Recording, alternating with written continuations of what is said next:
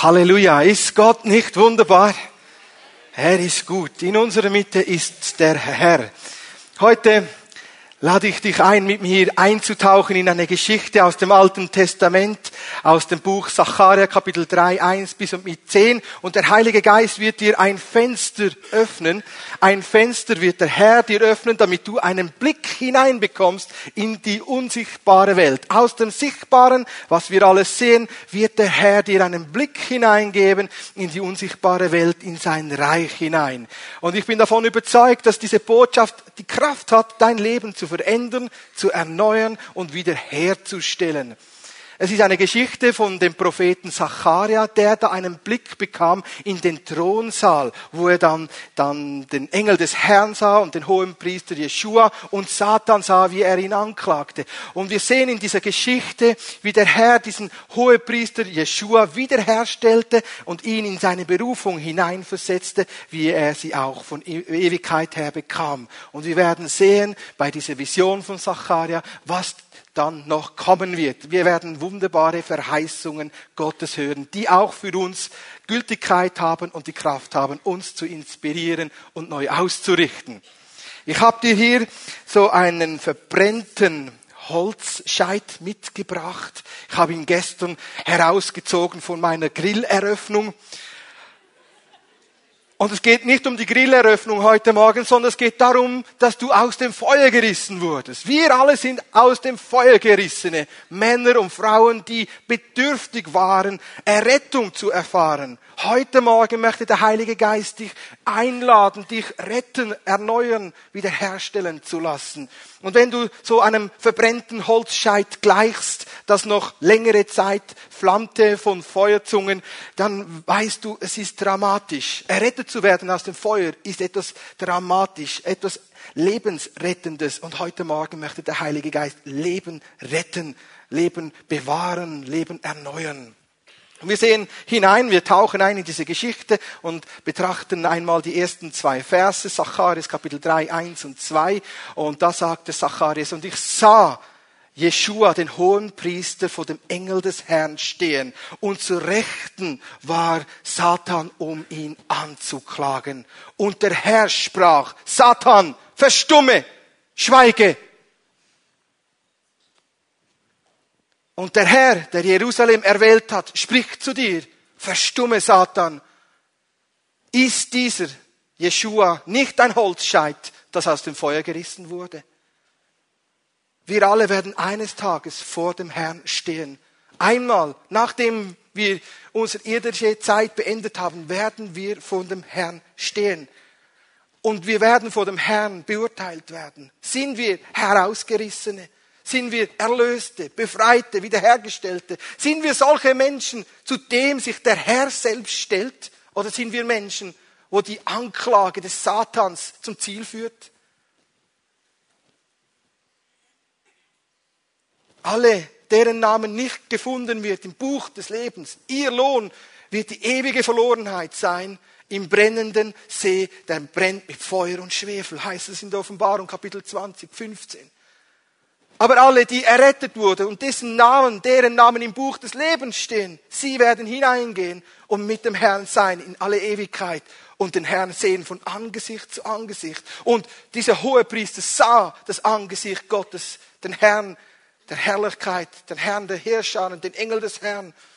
Und der Engel des Herrn stand zu Jeshua, dem hohen Priester, und ließ die Anklage, die Verdammung von Satan nicht geltend. Und wie oft haben wir genau das Gleiche in unserem Leben? Wer könnte schon aus sich selbst vor Gott gerecht dastehen? Dieser hohe Priester versuchte mit ganzer Kraft, mit bestem Wissen und Gewissen gerecht zu sein, wie es ein hoher Priester auch machen tut. Er wusste, wenn er ins Allerheiligste gehen würde, könnte er sterben, wenn ein Makel an ihm gefunden würde. Und so bereitete er sich nach bestem Wissen, nach dem Gesetz vor, nach den Einheitsgeboten vor. Und er wusste unter Zittern, ich könnte hier sterben, wenn ich jetzt nun ins Allerheiligste gehen würde. Und der hohe Priester war sich gewiss, dass er alles tat, was er tun konnte. Sonst wäre er ja nicht hineingegangen ins Allerheiligste. Er würde nicht gehen vor das Angesicht Gottes Und er hätte sicher nicht von sich selbst gedacht, dass er unrein war. Aber genau das sah der Widersacher. Er klagte den hohen Priester an und sagte, ich habe Unreinheit gefunden an dir. Ich habe einen Makel gefunden an dir. Jesaja sagt es im Jesaja 64, Vers 5, ist unsere Gerechtigkeit nicht geworden wie ein beschmutztes Kleid. Paulus sagt es und wir mangeln alle an der Herrlichkeit Gottes. Aus uns selbst, aus unserem Wollen, aus unseren Werken, aus unserer Selbstgerechtigkeit werden wir nie die Gerechtigkeit empfangen, die vor Gott zählt, sondern nur allein aufgrund der Gnade und des Erbarmen des Herrn, wie es auch der Engel des Herrn sprach zu Satan, verstumme. So werden wir die Rechtsprechung bekommen. Nur wenn Gott selbst sich zu dir stellt und sagt, du bekommst meine Gnade, meine Vergebung, wirst du vor Gott gerecht dastehen können und erleben, wie er dich rettet, auch von Anklage und Verdammung. Sein Name Jeshua heißt, der Herr rettet. Und der Hohepriester wandte sich zu Gott und er erlebte, wie er gerettet wurde. Und das ist auch bei uns so die einzige Hoffnung. Nur wenn wir vor das Angesicht Gottes treten, mit allem, was wir haben, werden wir Rettung erfahren. Gott selbst ist es, der dich retten will. Gott selbst ist es, der dich herausreißen will. Gott selbst ist es, der sich zu dir stellt, sich dir erbarmt, sich zu dir neigt und sagt, du brauchst meine Hilfe, du kannst dich selbst nicht retten. Und heute Morgen will der Herr dir ganz neu zeigen, dass du seine kraftvolle Gnade brauchst, um ein Leben zu leben, das vor ihm bestehen kann. Ansonsten erlebst du immer wieder diese Anfechtungen, diese Verdammung, diese Anklage des Widersachers. Und er ist heute noch an, aktiv anzuklagen, zu verdammen, zu verleumden, zu diskreditieren, herunterzureißen. Es ist sein Werk, Anklage zu erheben. Und Anklage hat immer ein Ziel, die Verurteilung. Und sie soll nicht erfolgreich sein, die Anklage des Herrn, äh, des Widersachers, sondern der Herr stellt sich heute zu dir. Egal aus welchen Verhältnissen du kommst, egal was du getan hast, welche Sünden du begangen hast, der Herr will sich zu dir stellen. Wir lesen, dass Satan ein Engelsfürst war. Sein Name war Luzifer und er fiel aus den Herrschaftsbereichen Gottes. Und er ging umher Argumente zu sammeln, um Menschen anzuklagen. Das können wir lesen im Buch Hiob, Kapitel 1, 6 bis mit 20 und auch in Kapitel 2. Und er sammelte Argumente, Satan, gegen Hiob. Und er sagte, ist denn dieser Hiob umsonst so gottesfürchtig? Du beschützt ja alles. Sind seine Motive rein? Und Satan ging mit Argumenten in den Thronsaal Gottes und klagte danach, verheert, zerstörte danach das Leben von Hiob. Und wir können es auch lesen im Lukas Kapitel 22, 31 und 32. Da sagte Jesus selbst, Simon, Simon, hab Acht auf dich, denn der Satan begehrt gegen dich. Er fordert dich zum Gericht, aber ich habe für dich gebetet, dass wenn du zurückkommst, dass du die anderen im Glauben stärken wirst. Was musste der Widersacher bei Petrus gefunden haben? Dass er ihn einfordert wir lesen danach im Lukas 22, wie dann dieser Petrus fiel, dreimal den Herrn verleugnete und nicht zu ihm stand. Und wie Gott danach diesen Petrus wiederherstellte am See Genezareth und ihn fragte, liebst du mich? Und der Petrus sagte, ja, ich liebe dich. Petrus selbst wurde angegriffen. Jesus selbst wurde angegriffen im Garten Gethsemane in der Wüste. Und er war erfolgreich. Er schmetterte die Anklage, die Verurteilung, die Taktik des Feindes zurück. Und er brach das Werk der Finsternis. Und da können wir lesen, und der, der Jerusalem erwählt hat, er weist deine Anklage zurück. Jesus Christus wurde in Jerusalem bei Herodes bestätigt, dass der kommende König. Jerusalem ist die Stadt, die Gott erwählt hat. Wir können dies lesen im 1. König 8, 44. Jerusalem ist die Stadt, wo Jesus die Prophezeiung erhielt und den Segen.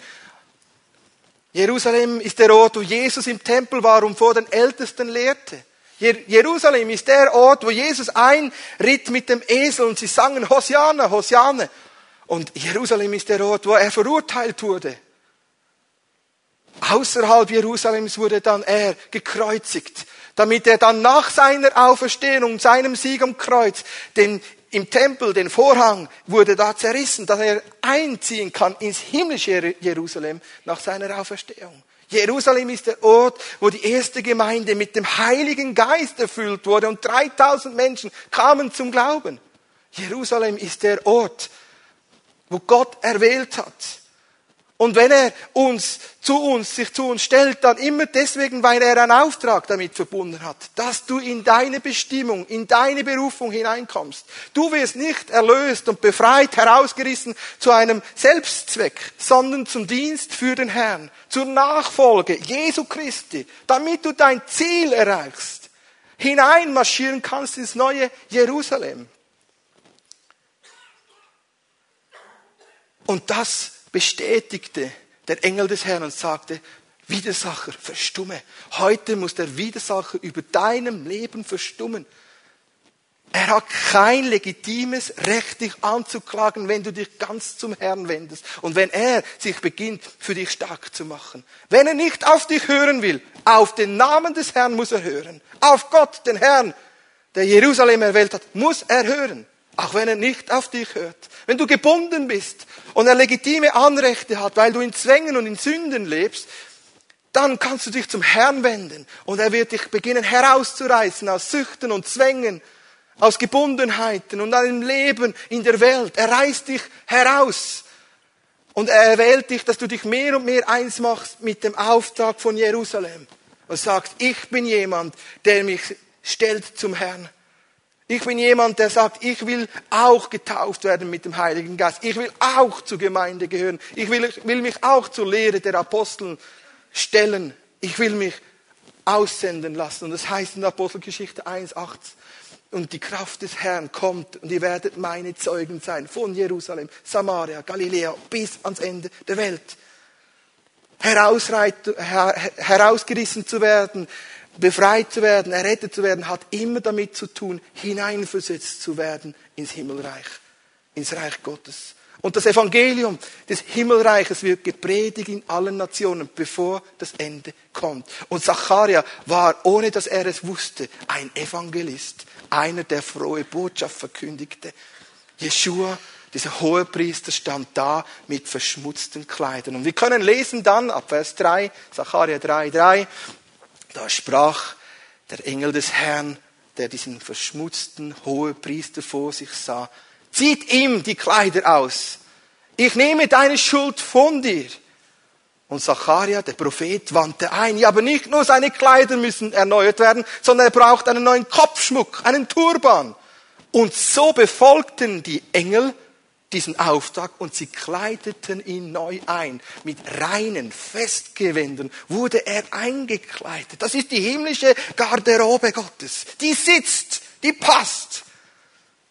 Bist du dir bewusst, dass du eingekleidet wurdest, als du dich bekehrt hast von der Finsternis in sein wunderbares Licht? Du wurdest neu bekleidet mit neuen reinen Gewändern, mit den Gewändern des Heils. In der Offenbarung können wir lesen, Kapitel 7, Vers 9. Und das sind die, die überwunden haben und sich gereinigt haben durch das Blut des Lammes. Und sie stehen mit einer unzählbaren Schar, stehen sie vor dem Thron, alle mit reinen Gewändern. Die 24 Ältesten vor dem Thron Gottes, die den Herrn anbeten und sagen, heilig, heilig, heilig und ihre Kronen niederlegen, sie sind bekleidet mit weißen Kleidern. Das selbst der Herr wurde verherrlicht auf dem Berg Tabor als Mose und Elia mit ihm redete, da verwandelten sich die Kleider Jesu und sie strahlten heller als jeder Stern und der Mond. Und Petrus sagte, lasst uns hier drei Hütten bauen. Wenn wir uns herausreißen lassen, dann erneuert der Herr uns, wie beim verlorenen Sohn. Der stank nach Schwein. Und der Vater umarmte ihn und küsste ihn voller Liebe und sagte, ich kleide dich neu ein, einen neuen Ring, ein neues Kleid, neue Schuhe. Der Geraser, also befreit wurde von diesen Dämonen, er war danach neu eingekleidet. Wie sieht dich die unsichtbare Welt? Finden sie an dir Anklage oder sehen sie, wie du strahlst und leuchtest, weil der Herr in dir ist, weil du erneuert wurdest, weil du Christus angezogen hast? Den alten Menschen sollen wir abziehen und den neuen sollen wir anziehen, heißt es im Epheserbrief 4, 22 und 23. Wir sollen erneuert sein. Und der Herr möchte dich erneuern. Hast du eine Schau in die unsichtbare Welt, wie du vor dem Herrn stehst? Siehst du dich als schön geschmückt? Überleg dir einmal, was ist deine beste Garderobe? Was ist dein bestes Kleid, das du hast? Den besten Anzug, deine schönste Krawatte? Überleg dir einmal, was sind deine schönsten Schuhe, die du hast? Seid ihr dabei? Hast du eine schöne Garderobe im, im Schrank? Überleg dir einmal, was ein Festkleid ist. Und er wurde festlich eingekleidet. Ja, weswegen musste man den hohen Priester Jeshua festlich einkleiden? Es heißt im Hebräerbrief 12, 22 bis um 4, mit 24, wir sind gekommen zum Berge Zions, zur Stadt des lebendigen Gottes, den neuen Jerusalem, zu Zehntausenden von Engeln, zu der Festgemeinde, von denen, die erwählt wurden, dessen Namen und deren Namen alle aufgeschrieben sind. Ja, wir sind eingeladen in eine Festversammlung. Jetzt schon. Und dann spätestens vor dem Herrn festen wir, feiern wir, zelebrieren wir. Und da kommt man doch schick herausgeputzt. Und die Engel machen da dieses Werk. Der verlorene Sohn sagte, ich erkenne, ich habe gegen den Himmel gesündigt und gegen meinen Vater. Unser Lebenswandel, unser Sündigen, unsere Unterlassungen, unser Ungehorsam ist immer gegen den Himmel gerichtet. Und natürlich auch gegen den Nächsten. Und als diese Schuld von Jose, äh, Josua weggenommen wurde und er neu bekleidet wurde, da wich alle Anklage. Und wenn wir unsere Sünden bekennen, ist er treu und gerecht und er reinigt uns von aller unserer Sünde. Und er gibt uns ein Festkleid. Einen neuen Turban. Und der Turban steht für neue, reine Gedanken. Wir werden gekrönt. So wie der Herr sich Jerusalem erwählt hat, so hat er sich dir zugewandt und sagt, ich erwähle dich. Du bist meine Auserwählte, du bist mein Auserwählter. Ich nehme dich an. Du gehörst zu mir. Ich habe dich vorherbestimmt, mich zu erkennen, zur Wahrheit zu finden, mit mir Gemeinschaft zu haben, innige Gemeinschaft zu haben und mich aber Vater zu rufen, hineinzufinden in deine Bestimmung und Berufung. Und wie wunderbar ist es, dass wir neu sehen dürfen, dass eine Wiedergeburt, eine Bekehrung, ein Versetztwerden von der Finsternis ins Reich Gottes ein himmlischer Akt ist. Auch wenn du dich vielleicht gerade jetzt nicht danach fühlst. Vielleicht gehst du durch eine Zeit der Anfechtung, der Bedrängnis. Du merkst, da ist immer wieder Angriff vorhanden in deinem Leben, gedanklich, emotional, in deinen Gefühlen, aber auch ganz praktisch in den Beziehungen. Und du merkst, dein Leben spiegelt nicht diesen Frieden Gottes wider. Und wie ging es wohl diesem hohen Priester Jeshua, als er vor diesem Engel des Herrn stand, als er plötzlich neu bekleidet wurde? Schuldenfrei, erlöst zu sein, was muss das für eine gewaltige innere, kraftvolle Dimension sein der Freiheit? Wenn du weißt, die Schuld und die Anklage ist gewichen, ich bin frei, ich bin erlöst. Keine Verdammung kann mehr länger wirken, keine Anklage kann länger wirken. Du kannst in Ruhe schlafen, du kannst in Ruhe in jedes Gespräch und jeden Dialog gehen, du kannst mit dem Frieden des Herrn zur Schule gehen, an deinen Arbeitsplatz, an dein Studium. Du kannst mit dem Frieden des Herrn dein Geschäft leiten, weil du weißt, du hast eine himmlische Intensität. Du bist bekleidet mit den Heilsgewändern Gottes. Wie wunderbar ist es, dass wir solche sein dürfen, die überwinden in Christus Jesus. Und jeder, der sich wendet zum Herrn, wird erleben, wie der Herr sich selbst zu einem stellt. Das heißt in Matthäus 16, 32 und 33, wer den Namen des Herrn bekennen wird, der wird auch der Herr selbst, Jesus, vor Gott und seinen Engeln bekennen. Wer ihn aber nicht bekennen wird, den wird auch der Herr vor Gott und seinen Engeln nicht bekennen. Und jeder, der sich zu Jesus Christus wendet und ihn bekennt, das Herrn und Erlöser, wird Rettung, Bewahrung erleben. Der Herr wird dir ein gewaltiges Schutzschild, ein Schild, das dich birgt und jede Anklage, jeden feurigen Pfeil abschmettert. Alle Anklage, die gegen dich und deine Familie, gegen deine Ehe kommt, Sie hat keinen Bestand mehr vor dem Herrn. Weswegen hat sie keinen Bestand mehr vor dem Herrn? Die Offenbarung gibt uns da Auskunft. Offenbarung 12, ab Vers 9 bis mit 12 können wir das lesen. Und nun ist das Heil und die Kraft und die Macht unseres Gottes und Christus ist gekommen und hinabgeworfen ist der Verkläger der Brüder, der sie Tag und Nacht verklägt. Und sie, die Gläubigen, haben den Widersacher, den Verkläger überwunden, weil sie ein Bekenntnis haben, weil sie gereinigt wurden durch das Blut des Lammes und weil sie ihr Leben nicht geliebt haben bis zum Tod. Und wenn du so hineinkommen willst in diese freimachende, glücklich machende, frohmachende Botschaft, dann gilt es, dass du dich heute ganz neu zu Jesus Christus wendest und sagst, ich brauche dein Erbarmen. Ich brauche deine Hilfe. Zieh mich heraus. Lass mich ein Überwinder werden.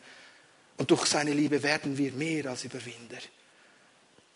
Und dann heißt es dort in Offenbarung 12, Vers 12, Oh, freut euch, ihr Himmel, und die ihr in den Himmeln wohnt, aber wehe euch Erde, denn der Widersacher geht umher und er weiß, er hat nur noch kurze Zeit. Die Anklage ist immer noch heute aktiv und ohne, dass du mit dem Herrn in Übereinstimmung kommst, wirst du Anklage nicht von dir weisen können. Du brauchst diese neue Erkenntnis und dieses innere Verständnis, dass du dich ganz nah zum Herrn halten musst, zum Herrn kommen musst.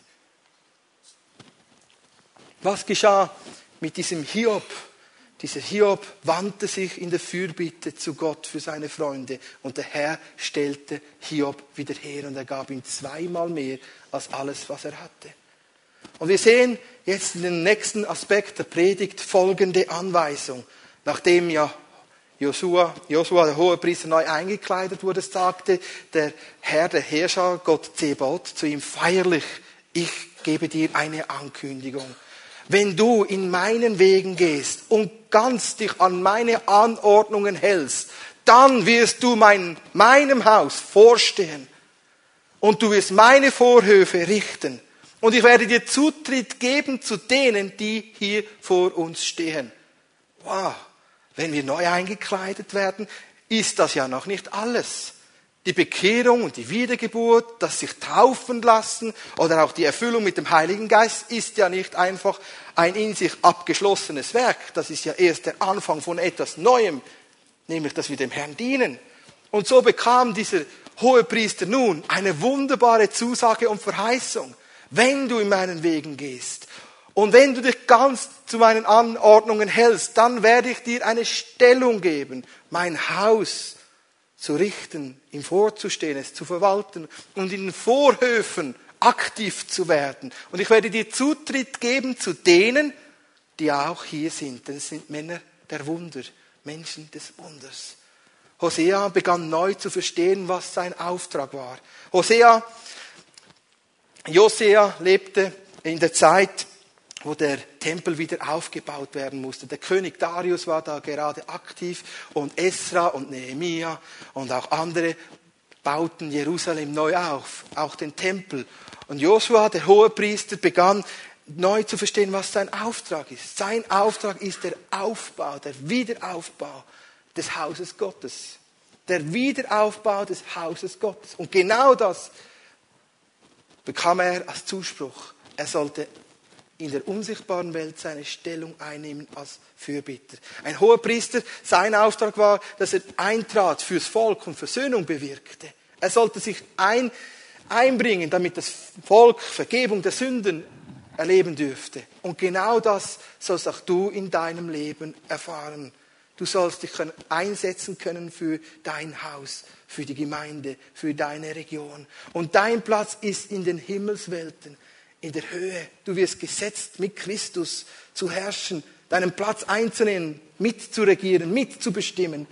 Der Epheserbrief Kapitel 2 sagt es uns, wir sind mit auferweckt und mitversetzt und mitgesetzt in die Himmelswelt in Christus Jesus, mit ihm zu regieren und zu herrschen. Und der Hohepriester Joshua tat genau dies. Er diente danach oder wurde gesetzt. Und dieses Wort Vorhöfe, Haser im Hebräischen, ist ein Wort für Gerichtshöfe. Er bekam legitimi, legitimes Recht, Gericht zu sprechen, Recht zu sprechen. Genau das erlebte auch Petrus. Petrus, wir kennen ihn, wir können lesen, vieles lesen über ihn, aber in einer Stelle heißt es ganz konkret, ja, was sagen dann wer, die, die Menschen, wer ich bin, fragt Jesus. Und dann sagen sie, ja, Johannes der Täufer, vielleicht bist du Jeremia oder Elia. Und dann sagte Petrus, nein, du bist der Sohn Gottes, des Lebendigen. Und dann sagte der Herr, Matthäus 16, 15 bis und mit 19, das hat dir nicht Fleisch und Blut offenbart, sondern mein himmlischer Vater. Auf dieser Offenbarung werde ich meine Gemeinde bauen und die Pforten der Hölle werden sie nicht überwinden können. Und ich werde dir den Schlüssel des Himmelreiches geben. Und was du auf Erden binden wirst, wird im Himmel gebunden sein. Und was du auf Erden lösen wirst, wird im Himmel gelöst sein. Er bekam eine Stellung in den himmlischen Örtern, im Gnadenthron vor dem Herrn zu wirken, Autorität, Einfluss auszuüben. Und das ist all, auch für uns, alle die gleiche Berufung. Wir sollen unsere Stellung vor dem Thron Gottes einnehmen, beten, Fürbitte tun Männer und Frauen sein, dieses Reich Gottes freisetzen, damit der Wille Gottes geschehen kann, wie er auch im Himmel geschieht, so in unserem Leben, in unseren Herzen, in unseren Beziehungen, in unserer Region. Hosea, äh, Joshua, Entschuldigung, die Verwechslung, beides sind sehr schöne Namen. Joshua bekam neue Kleider. Er wurde neu bekleidet und er hatte durch seine Kleidung Autorität ein legitimes Recht zu wirken. Jeder Richter ist gekleidet und hat durch sein Amt und durch seine Setzung als Richter die Autorität, Recht zu sprechen. Ein Bundesrichter wirkt auf der Ebene des Bundesgerichtes, ein Regionalrichter auf der Ebene des Regionalrichters und ein Friedensrichter auf seiner Ebene. Und da können wir hineinwachsen in unsere Bestimmung, mehr Einfluss und Autorität nach göttlichem Willen und Wesen auszuüben. Zuerst über uns selbst, über unsere Ehen, Familien, über unserem Haus, wo wir wohnen, über unsere Region, über die Gemeinde, über ganzen Nationen. Und Paulus sagt es wie folgt, 1. Korinther Kapitel 6, 2 und 3. Wisst ihr nicht, dass ihr selbst Engel richten werdet? Wir selbst sind dazu bestimmt, Engel zu richten, Herrschaft auszuüben, gerecht gerechtes Gericht zu sprechen, Situationen zu lösen. Es ist jetzt schon unser Auftrag, unsere Stellung vor dem Herrn auszuüben. Und genau das erhörte der Hohepriester Jeshua vor dem Herrn. Ich deklariere feierlich, du wirst Zutritt haben zu diesem Heer. Und dann heißt es, und ich gebe dir Anrecht, dass du hier mit diesen stehen kannst, sind es doch Männer der Wunder. Diesen Dienst tun wir immer miteinander, mit denen, die auch ihre Berufung und Erwählung erkennen als königliches und priesterliches Geschlecht. Die sagen, ich stelle mich aufs Wort. Ich bin jemand, der mich entscheidet, ganz dem Herrn zu dienen, mich ihm zur Verfügung zu stellen, Fürbitte zu tun, einzustehen, in den Riss zu stehen. Wir tun dies auf der Grundlage des Wortes Gottes, nicht weil wir uns vielleicht besser sehen als andere. Wer wären schon wir, dass wir uns erheben gegenüber anderen? Wir tun es in Demut, im Wissen darum, dass sein Wort heute noch Gültigkeit hat. Und wir gehen vor den Thron Gottes und wir stehen vor dem Thron. Der Schreiber des Hebräerbriefes, Kapitel 4, Vers 16, sagt es wie folgt, kommt zum Thron der Gnade und bringt alle eure Anliegen vor mich und ihr werdet Gnade und Barmherzigkeit finden zur rechten Zeit. Wie steht es mit uns aus als Gemeinde? Sind wir eine Gemeinde, die persönlich, individuell aufstehen im Gebet? Sind wir noch so entschlossen vor dem Herrn einzutreten, aufzustehen? Jesus lehrte darüber, dass sie die Gemeinde aufstehen soll im Gebet. Und alles, was ihr bittet, werdet ihr empfangen. Wenn zwei oder drei übereinkommen in irgendeiner Sache, so wird es ihnen werden. Jesus lehrte verschiedene Gleichnisse. Zum Beispiel lehrte er ein Gleichnis über einen ungerechten Richter, der nicht hörte auf eine Witwe, die ihrem Recht betrogen wurde. Und diese Witwe, diese ärmere, ältere Frau, die war so penetrant vor dem Richter, dass er sagte, ja, eigentlich fürchte ich diese Frau nicht, aber sie liegt mir so stark im Nacken, ich spreche ihr jetzt einmal Recht zu. Und dann heißt es von Jesus, aber wie viel mehr ist Gott ein gerechter Richter und ein treuer Vater, der unsere Bitten erfüllt, sein Willen geschehen lässt. Lasst uns eine Gemeinde sein, die wieder neu innerlich aufsteht und sagt, wir beten, wir stehen ein für uns selbst, für unsere Familien. Und lasst uns nicht müde werden im Gebet, anhaltend, fürbittend, einzustehen, dankend, lobend vor dem Herrn einzustehen, damit sein Reich durch uns im Kanton Bern und darüber hinaus sichtbar wird. Es gibt noch so viele Hunderte und Tausende von Menschen, die deine Fürbitte brauchen, damit sie herausgelöst werden von der Finsternis und hineinversetzt werden in sein Reich. Ich war vor einigen Jahren viel unterwegs in Südamerika, Afrika und im Iran und anderen Ländern. Und jedes Mal, wenn ich zurückkam, betete ich für Freundschaften. Und wie wunderbar ist es, dass Gott uns Freunde gibt, Menschen gibt, mit denen wir diese Leidenschaft und dieses lodernde Verlangen teilen können, vor dem Herrn einzustehen und zu sagen, komm, Herr, lass dein Wille geschehen. Und dieser Hohepriester Jeshua bekam diese Zusage, dass er dies nicht alleine tun müsste, sondern er durfte dies tun mit all diesen Männern, die vor ihm saßen, Engeln wie auch anderen Priestern. Und dann sagt der Herr Folgendes, wir können es lesen. Zacharias Kapitel 8, 3, 8. Und höre doch, Jeshua, du der Hohepriester, du und deine Gefährten, die vor dir sitzen, denn Männer und Frauen der Wunder sind sie. Ja, ich will meinen Knecht Spross genannt kommen lassen. Gott will die Männer und Frauen zur Seite stellen, die so eine Sehnsucht und eine Prägung des Knechtes des Herrn haben, die diesen Charakter des Herrn haben, die von ihm geprägt sind, die ihm nachfolgen, die ihm gehorsam und in der Heiligung leben. Gott gibt dir Männer und Frauen an deine Seiten, die voll Glaubens sind, die deine Berufung erkennen und dich fördern in deiner Berufung und dich hineinbeten und dich prophetisch segnen, dass du in das hineinkommst, wo du, wozu du bestimmt bist. Männer und Frauen sind dazu da, uns zu animieren, uns zu ermutigen, aufzubauen, nicht niederzureißen. Eine Gemeinde ist dazu da, aufzubauen, zu ermutigen, zu trösten, dass wir unsere Bestimmung leben. Und so wollen wir als Gemeinde wachsen in dieser Kultur und dieser Hingabe, einander zu ermutigen, zu animieren, im positiven, positiven Sinn eifersüchtig zu machen, mehr vorwärts zu gehen, hingegeben zu leben. Und das hörte dieser hohe Priester Joshua. Du wirst nicht alleine diesen Auftrag ausüben müssen, sondern ich werde dir Freunde geben, Männer geben, die mit dir vor mir stehen, mit denen du gemeinsam beten kannst, wie Daniel Freunde hatte, wie Petrus Freunde hatte, wie Jesus selbst Freunde hatte. Sie sollen miteinander stehen vor dem Herrn. Und wir kommen schon zum letzten Aspekt dieser Verkündigung. ich möchte diese Botschaft wie folgt abschließen und abrunden mit diesen letzten zwei Versen aus Sacharja 3. Das sind die Verse 9 und mit 10.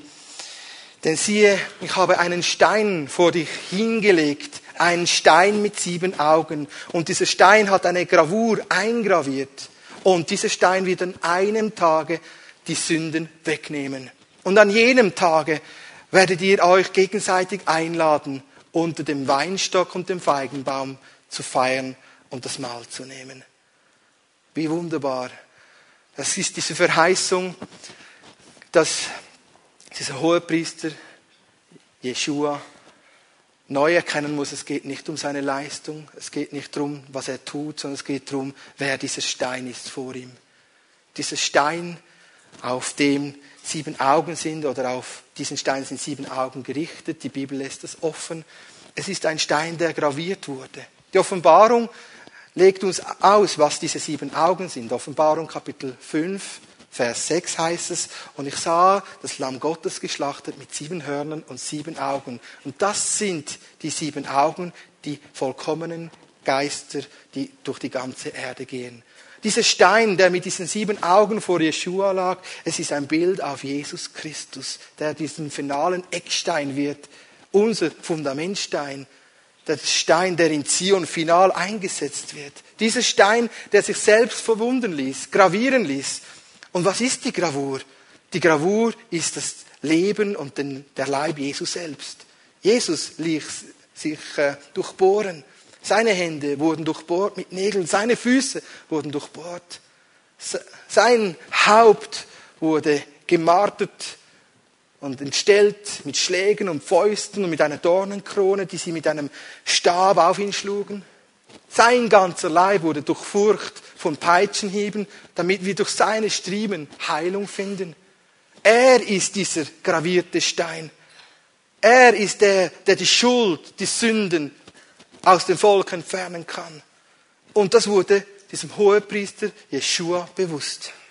Er sah den Eckstein, den finalen Stein, den kostbarsten Stein, Jesus Christus, der die Sünde wegnimmt.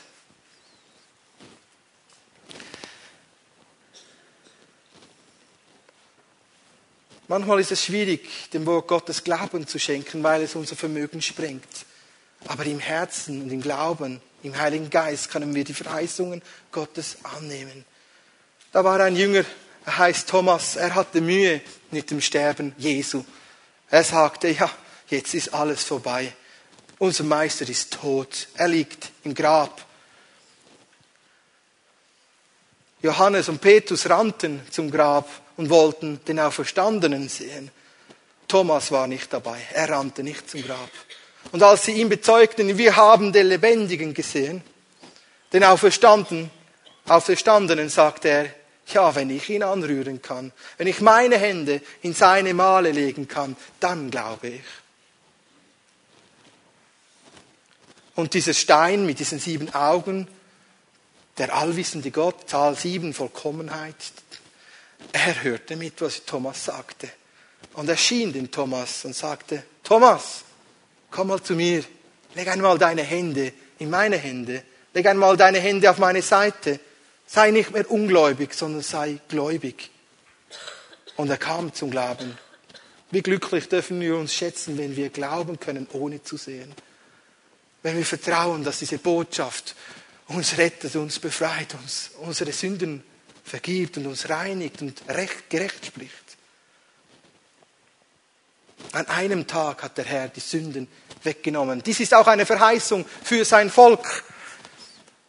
Wir können es lesen im Römerbrief Kapitel 11, 25 bis mit 27. Da heißt es, und wenn die Vollzahl aus den Nationen erreicht ist, werde ich mich Israel wieder zuwenden und an einem Tag werde ich Israel erretten und seine Schuld von mir nehmen. Und dies wird geschehen bei der Wiederkunft des Herrn, nachdem die Gemeinde schon entrückt ist. Sie werden sich sammeln zum Hochzeitsmahl zusammen mit der Gemeinde, die schon entrückt ist und danach ins tausendjährige Reich gehen. Und das ist das, was die Bibel sagt. Und sie werden danach unter dem Feigenbaum und dem Weinstock feiern, weil sie erlöst sind. Eine wunderbare Botschaft, die uns aufhorchen lässt, was alles noch kommen wird. Wir sind eine Gemeinde, die sich ausrichtet auf die Wiederkunft des Herrn, auf sein Kommen, auf das, dass wir unsere Stellung einnehmen in den Nationen. Wir werden erleben dürfen, wie noch mehr geschieht vom Geist Gottes, wie seine Gnade und sein Geist ausgegossen wird über alles Fleisch und alle Nationen. Wir werden mehr erleben von seinem Wirken, aber wir werden auch mehr erleben von Angriffen, von Schwierigkeiten, von den Wehen der Zeit. Und wie wunderbar und kostbar ist es, dass wir einen Ausblick haben dürfen. Der Herr kommt wieder. Ich ermutige dich, sei du jemand, der die Wiederkunft des Herrn erwartet. Glückselig bist du, wenn du erwartest, dass der Herr wiederkommt und er dich ganz zu sich nimmt. Ich weiß nicht, ob wir in dieser Generation leben, wo die Entrückung sehen wird. Die Bibel sagt uns, wir sollen danach leben, dass wir bereit sind, wenn er wiederkommt, dass wir mit ihm in den Lüften entgegengehen können. So sollen wir leben, in der Erwartung, in der Naherwartung. Komm bald her, nimm mich ganz zu dir. Ich lade uns ein, dass wir aufstehen. Ich bitte die Band nach vorne zu kommen. Wie sieht dich heute die unsichtbare Welt, die Engel, der Herr selbst? Stehst du mit verschmutzten Kleidern vor ihm, dem Herrn, oder bist du geschmückt mit einem Festkleid, mit deiner besten Garderobe?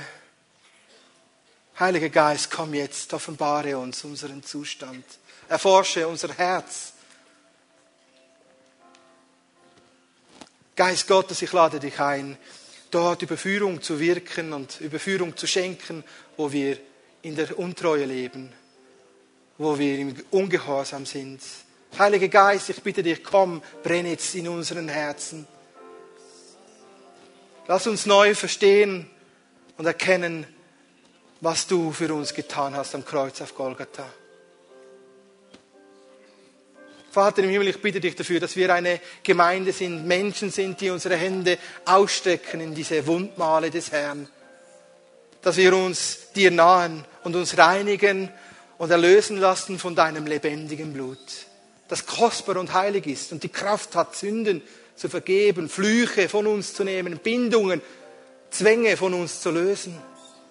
Dein Leib wurde geschlachtet, dein Leib wurde gemartet, durch deine Striemen ist uns Heilung geworden. Ich bitte dich nun, Heiliger Geist, dass du hineinwirkst, wo Menschen krank sind, Gebrechen haben, Schmerzen haben. Ich bitte dich, wirke kraftvoll in unserer Mitte. Und wenn du merkst, dich hat diese Botschaft berührt, dann strecke doch jetzt deine Hände zum Herrn aus, zum Thron der Gnade. Wir beten dich an, himmlischer Vater. Wir preisen dich dafür. Danke, dass du den Widersacher in die Schranken weist, ihn verstummen lässt, dass keine Anklage bestehen kann vor deinem Thron der Gnade. Ich preise dich, himmlischer Vater, dass du treu bist und dich zu uns stellst und dich unser erbarmst in deiner Liebe und deiner Treue. Komm, Geist Gottes, tröste dort, wo Zerbrochenheit ist. Heile dort die zerbrochenen Herzen, wo Zerbruch ist. Richte neu auf, was gebeugt ist. Dort, wo nur ein glimmender Docht ist. Ich bitte dich, himmlischer Vater, zünde diesen glimmenden Docht neu an. Wo fast keine Hoffnung mehr ist, stärke uns in deiner Hoffnung. Erfülle uns in der Hoffnung des Herrn. Und Vater im Himmel, ich preise dich dafür, dass wir als Gemeinde hineinfinden dürfen in eine überschwängliche Freude, die du gibst. Heiliger Geist, du bist ein, ein Salböl der Freude. Salbe dort uns, wo wir keine Freude mehr haben, keine Freude mehr am Heil haben, keine Freude mehr haben an dir, keine Freude mehr haben an der Gegenwart von dir. Komm, Geist Gottes, brich jedes schwere Joch, nimm jede Asche von uns und salbe uns mit dem Salböl der Freude. Komm jetzt, Geist Gottes. Sage ja, wenn du merkst, du brauchst neue Freude, du brauchst eine Erneuerung, eine Wiederherstellung deiner Berufung und deiner Identität, dann sage ja zum Herrn. Beginn ihm zu danken. Lade ihn ein. Wenn du kannst, dann bete doch jetzt mit mir in neuen Sprachen. Erhebe den Herrn und preise ihn. Lass uns als Gemeinde so einen Lobgesang vor ihm kundtun.